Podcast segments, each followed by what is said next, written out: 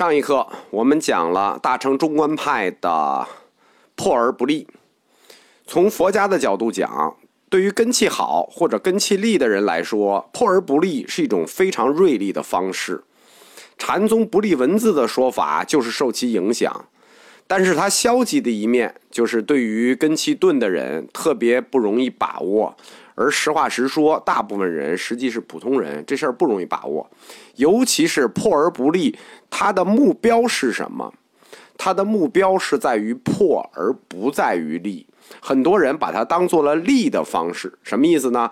给了你一把刀，让你砍别人，结果没使好，老砍自己。双截棍本来是打别人的，舞不好，经常打到自己的脑袋。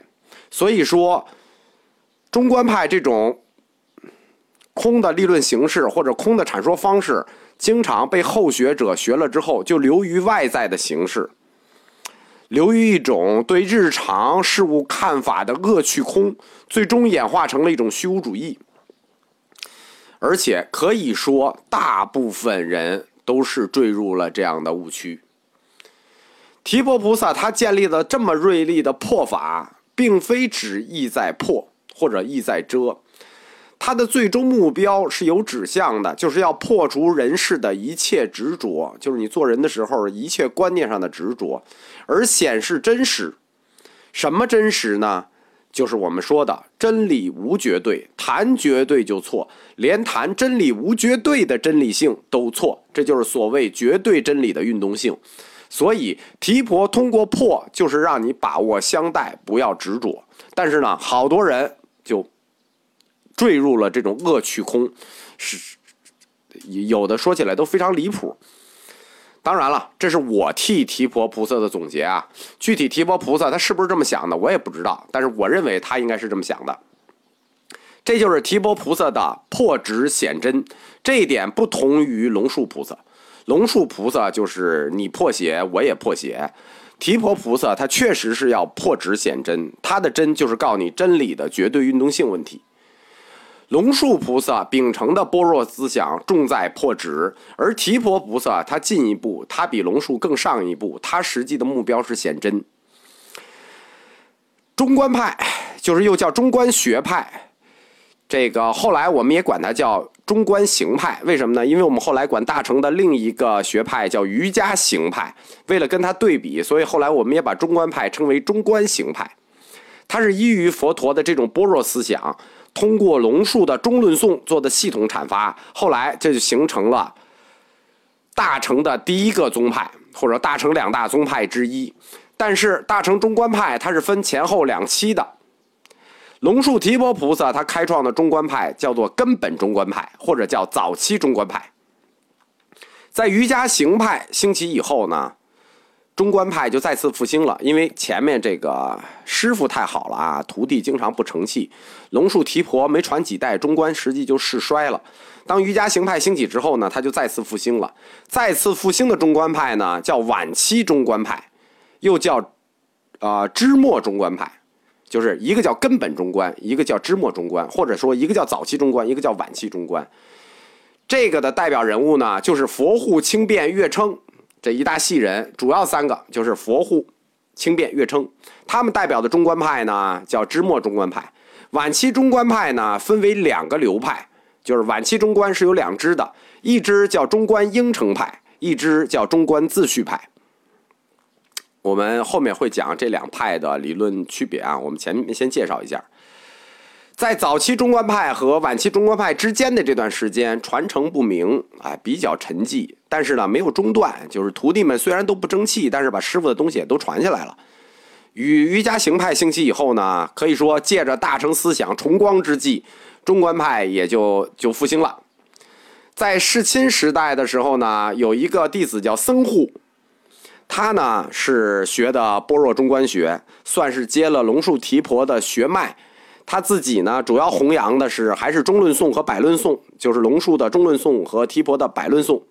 他虽然很一般，但是他就继承了这个血脉嘛。但他的弟子就不得了，就是后来的佛学大师佛护清辩解脱君，正是他的弟子带来了中观派晚期的复兴局面，以及他的弟子都是他的弟子，开创了晚期中观派的两大分支，即应成派和自序派。僧护的弟子佛护，你看他这个师傅叫僧，弟子叫佛，曾经做中论颂，就是我们说中论颂有很多啊，就是他也做的叫中论颂的释论，呃，释论啊，中论颂的释论。然后呢，被认为是中观应成派的开创者，就是佛护是中观应成派的开创者。僧护的另一个徒弟清辩，也做中论颂的释论，也是释论，也是这本中论，是中观自序派的开创者。中观应成派又称随应破派、归谬论证派，这一派就是我们说的，他延续了龙树的模式，在破除论敌的时候不立自己的主张。就是只破不立，而是在对方的立论中寻找矛盾，通过对方自己的立论自相矛盾而不能成立，所以它叫应成派。什么意思？就是你的立论应成一个过失，应该成为错误，应该成为一个过失，所以叫中观应成，就是只破不立。你应该你就是错的，叫破邪不显正。实际上，现在藏传佛教大部分都属于中观应成派，就是应该成立一个错误的意思。中观自序派又称自立量派，是由清辩立的自立论证中观派。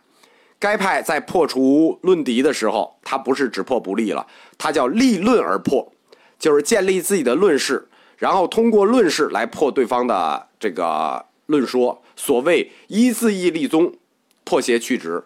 自序派最大的代表就是清辩，就是创始人，而应成派就是我们刚才说的僧辩的弟子佛护是中观应成派的开创者，但是佛护是开创者，并不是应成派的代表者，他不像自序派，自序派的开创者就是轻辩，代表者也是轻辩，但是呢，应成派的开创者是佛护，他的代表人却不是佛护，他的代表人叫岳称。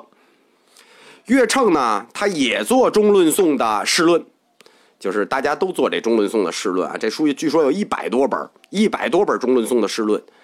岳称的中论颂释论一出，其他释论尽废，就全部完蛋，就是最后就是他的。而且后来岳称也是作为，就是中观派和瑜伽行派对抗的主将出现的，在清变以后，和瑜伽行派进行了空有之争。这是中观派极盛时期，在晚期中观的时候，和瑜伽行派有三次大辩论，叫三次空有之争。这三次空有之争代表着两个学派都到达了极盛，但是极盛之后就是转衰。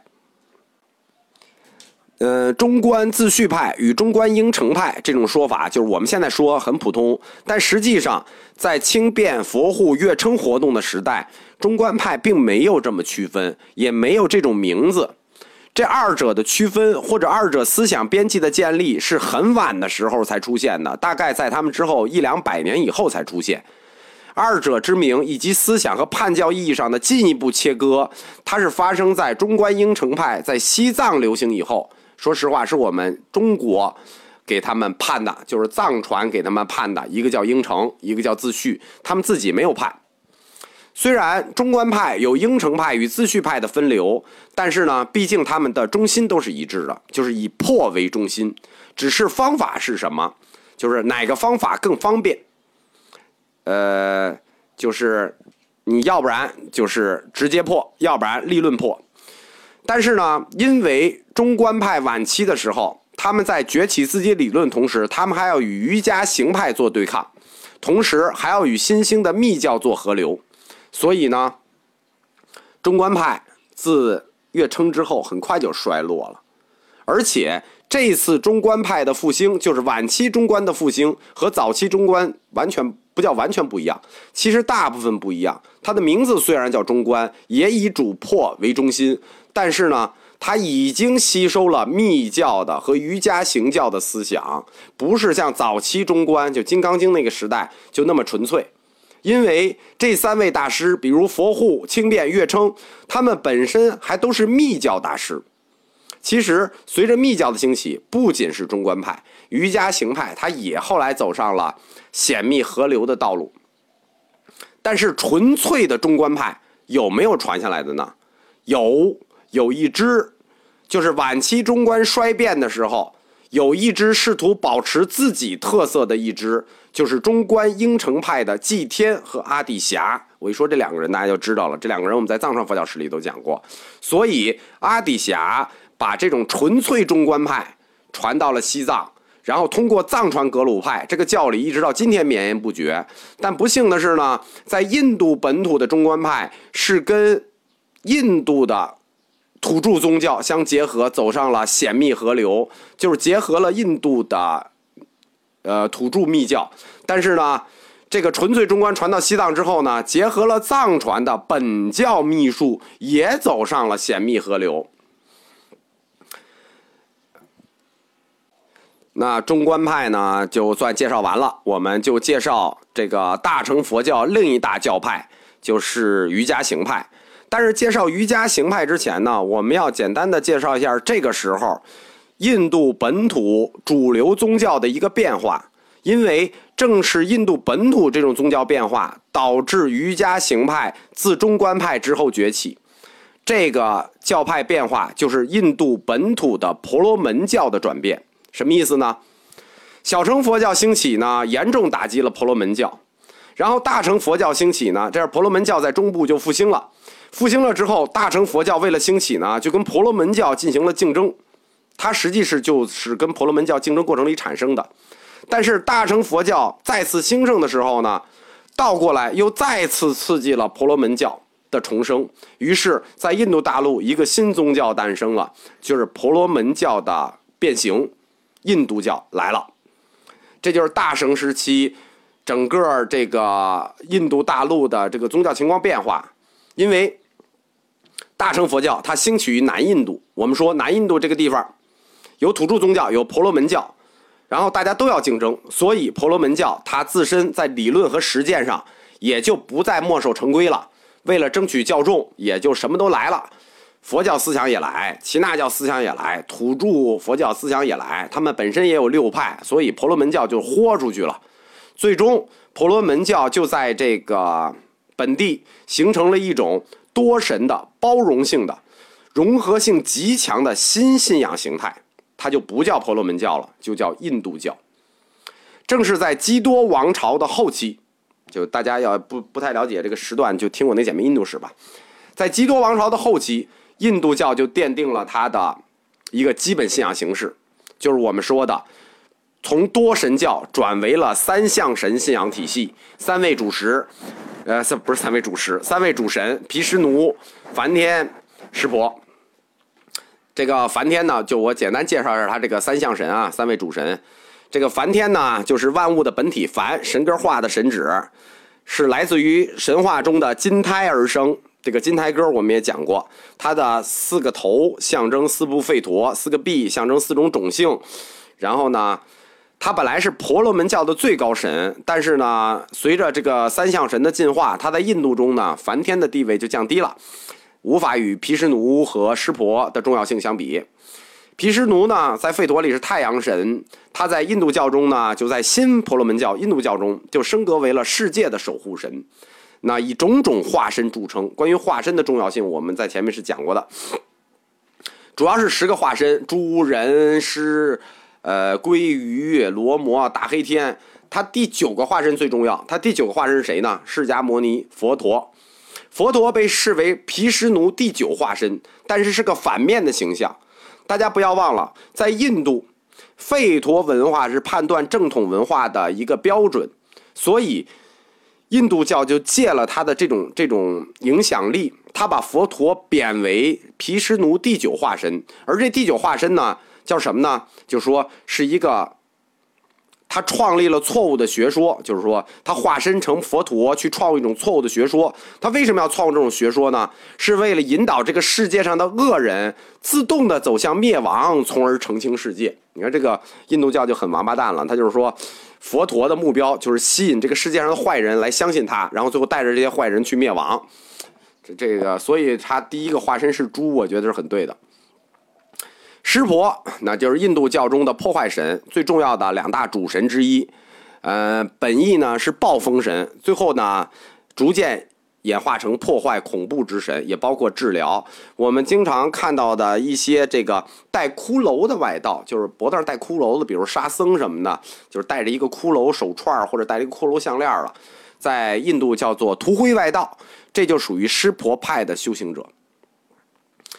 印度教它在理论上其实一直没有成熟，什么时候成熟呢？在佛教的帮助下成熟了，在基多王朝时代，在大乘佛教的帮助下，最后印度教的理论成熟了。因为在几个世纪后，他们遇到了不世出的一位大师商杰罗，商杰罗在吠陀、奥义书、梵经的基础上，融合了大乘佛教中观派的思想和唯识派的思想。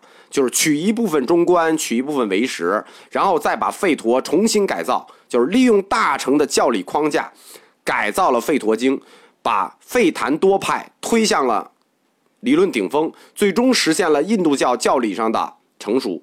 我们说吠檀多派又叫后思维派，六派我们就不讲了，就是最后打倒佛教的，实际是印度教六派中的吠檀多派。吠檀多派虽然在印度正统六派中出现的最晚。但是它最终成为印度教思想的基本派别，融合了其他教派的思想，最终取得了正统地位。所谓费檀多呢，就是费陀之末分，或者叫费陀之终结者的意思。就是说，呃，说费陀传统到他这儿就叫终结了，他是最终的集大成者和发扬者，他的意思就叫费陀之终结者，费檀多。哲学上呢，也是费陀思想的最高阶段。一般认为，吠檀多派它实际上建立时期跟大乘佛教的时间差不多，在公元前后。但是呢，它通过很多年的这个变形，集了印度所有哲学思想之大成，然后呢有自己的三经，三经就是奥义书、梵经、博伽梵歌，叫吠檀多三经。然后呢，他在这三经的基础上，整合了大乘佛教思想，由商杰罗所著一本叫《梵经注》的书。然后呢，成为其最终的核心理论。这本梵经呢，啊，这个梵呃，印度的梵经我就不讲了吧，这个东西有点有点有点乱。